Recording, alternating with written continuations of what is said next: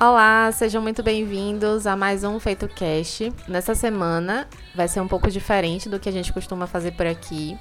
Vai ser um uma série Bate-papo. um bate-papo, é, de perguntas e respostas. A gente uniu algumas perguntas que os noivos têm frequência, né, de fazer pra gente. E vamos responder aqui para tirar essas dúvidas que são recorrentes aqui no ateliê. Vamos lá? Vamos, vamos para a primeira pergunta. É, como escolher a empresa certa para confeccionar meus convites? Bom, gente, é, hoje em dia é, existem várias empresas que fazem convites, né, para eventos. E o ideal é que os noivos, para os noivos acertarem nessa escolha, é preciso tomar alguns cuidados. Sempre importante avaliar. Eu acho que o principal é o atendimento. É, se essa pessoa foi empática com você, te atendeu de forma humanizada, se ela valorizou você, se te tratou como uma pessoa única, né? Como noivos que merecem ser atendidos de forma particular. E isso faz toda a diferença. Eu acredito que o atendimento personalizado e humanizado é o que faz a diferença na, na escolha, né? Na decisão de qual empresa contratar. Fora isso, o ideal é que você analise o prazo de entrega, porque a depender de quando você começou a contratar os convites, se você tiver com um prazo muito apertado e essa empresa tem um prazo longo, é, tem que avaliar se vai valer a pena ou não contratar essa empresa. Outro ponto também é a qualidade dos materiais. Analise, né? Se for uma, empresa que estiver na sua cidade, marque uma reunião para você tocar. Se for assim distante, em outro estado, é, faça vídeo, videochamadas, videoconferências, reuniões online, onde você possa ver no vídeo como é que funciona, quais são as gramaturas. Tudo isso conta. Outras coisas que também podem ser avaliadas é o histórico, o depoimento, né? Vai no Instagram da empresa, vê outras noivas que, que já fizeram o convite com, com essa empresa, o que foi que elas falaram, como foi que elas receberam esse material, é, como é a personalização dessa empresa, o que é que eles fazem, qual o diferencial dela. E uma coisa muito importante também é a presença ativa nas redes sociais. Isso eu, eu acredito que seja essencial, né? Com certeza. Eu acho que é isso. Vamos lá. Segunda pergunta. Devo investir em um convite mais simples ou mais elaborado? Olha, é, depende muito do de quanto você está disposto a investir. Você tem que avaliar também a questão da característica do seu casamento, né? Se é um casamento mais simples, mais rústico, né? Que vai ser de dia. Não tem por que você fazer um, um convite pomposo, cheio de brilho, cheio, cheio de ouro, porque quem receber não vai, não vai ter essa, essa linguagem que você está querendo passar. Ao mesmo tempo, se você fizer um casamento mais glamouroso e entregar um convite simplório, isso também não vai ser dito. E é aquela coisa, né? O convite é a primeira impressão que fica. Tem que tomar cuidado na hora de escolher. Então, assim, essa questão de ser mais simples e mais elaborado vai muito do, da característica principal do evento. Qual é a, a proporção dele? Quantos convidados vão ter? Analise tudo isso e escolha o convite ideal. Terceira pergunta, Tayla. O convite de casamento precisa combinar com a decoração?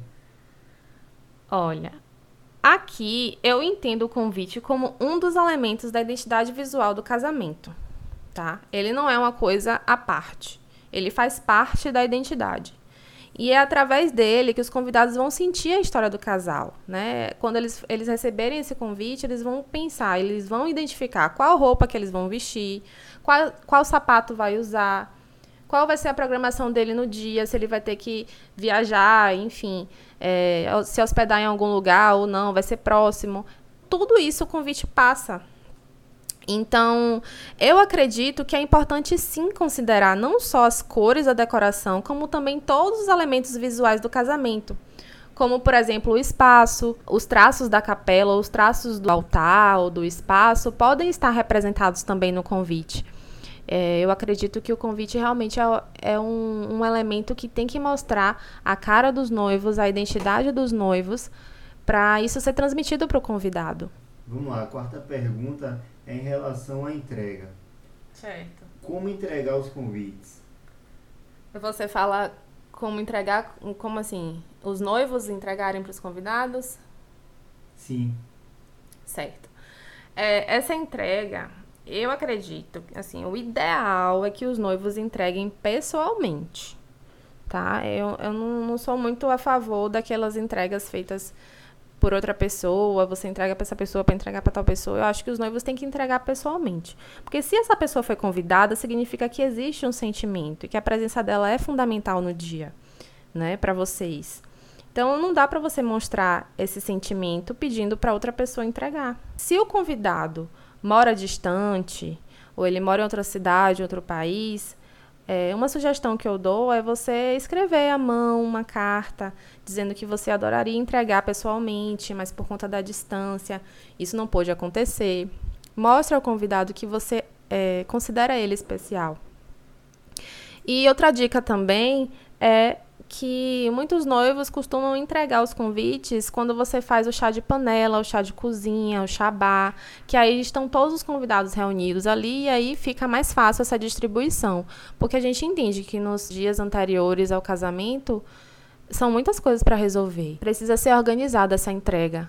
Então, no chá de cozinha e no chá bar, que é feito um pouquinho antes do casamento, é uma, um momento que dá para entregar para os seus convidados. Eles vão estar todos ali e aí você distribui. Agora sim, hoje, como tá tudo muito digital, eu acho que esse tema é um pouco polêmico, sabe? Mas eu acredito que essa humanização tá meio que se perdendo. É, tem muita gente entregando convites virtuais e digitais. Eu acredito que é possível você entregar sim convites digitais, mas eu não sou muito a favor porque eu acredito que o convidado não não vai se sentir tão representado. Ele não vai se sentir único, eu acho. Mas assim, é uma opção que as pessoas estão tendo agora.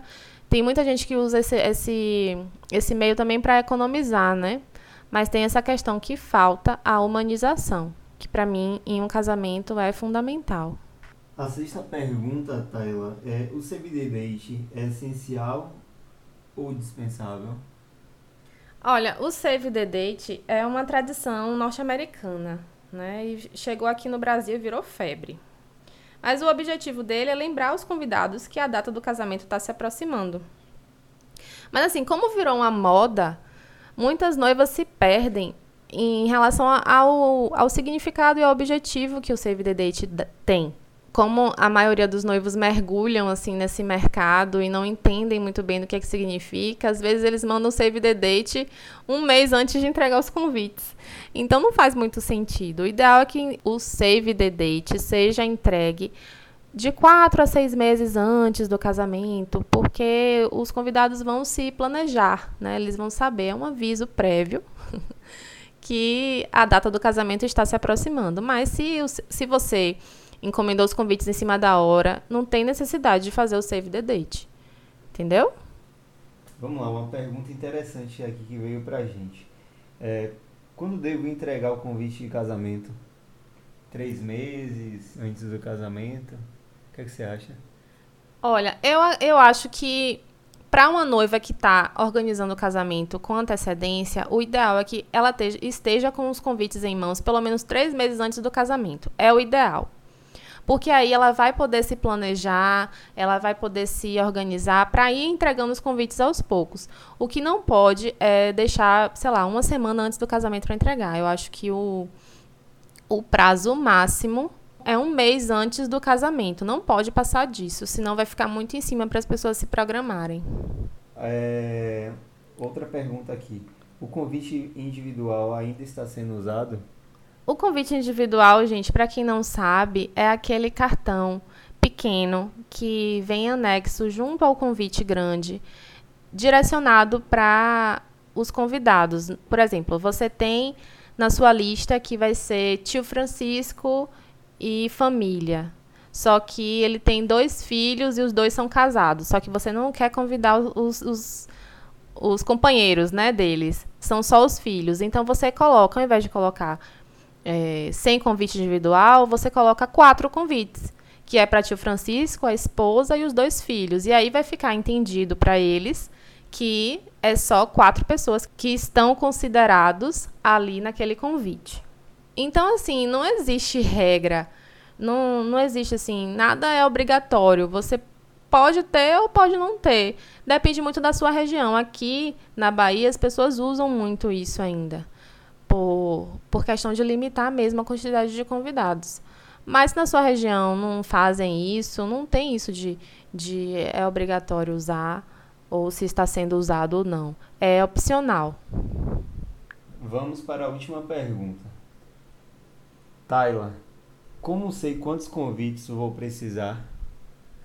Olha, é, se você não fez sua lista de convidados ainda, você provavelmente vai ter uma média de quantidade de convidados que você imagina. Então, ah, meu casamento vai ser para 50 pessoas ou vai ser para 100 pessoas. Enfim, a quantidade de convites, a média que a gente calcula aqui é 60% dessa lista de convidados. Mas isso é muito relativo, porque tem famílias que são muito festeiras, outras que não, outras que moram em outro país, em outro estado, e provavelmente não vão vir, mesmo você convidando. Então, assim, é muito relativo, mas para você ter uma base de cálculo mesmo, é 60% da quantidade de convidados da sua festa. E uma coisa muito importante também que eu gosto de sinalizar para os noivos. É, mesmo você tendo a sua lista de convidados pronta, você já sabe quantos convites você precisa. Digamos que tenha dado 70 convites. Sempre peça 10% a mais. Porque às vezes aparece, né, convidados de última hora. E você é bom ter um convite extra para entregar ou talvez você possa ter esquecido de alguém. E aí você não vai conseguir encomendar um convite assim na véspera, né? Então eu aconselho sempre aos noivos a pedirem 10% a mais dessa quantidade de convites. E é isso, gente. Espero que vocês tenham gostado do Feito Cast de hoje. Se vocês tiverem mais perguntas sobre isso que a gente não respondeu por aqui, comenta lá no nosso direct do Instagram que eu respondo para você, tá certo? Obrigado por terem ouvido até aqui. Um beijo e até o próximo.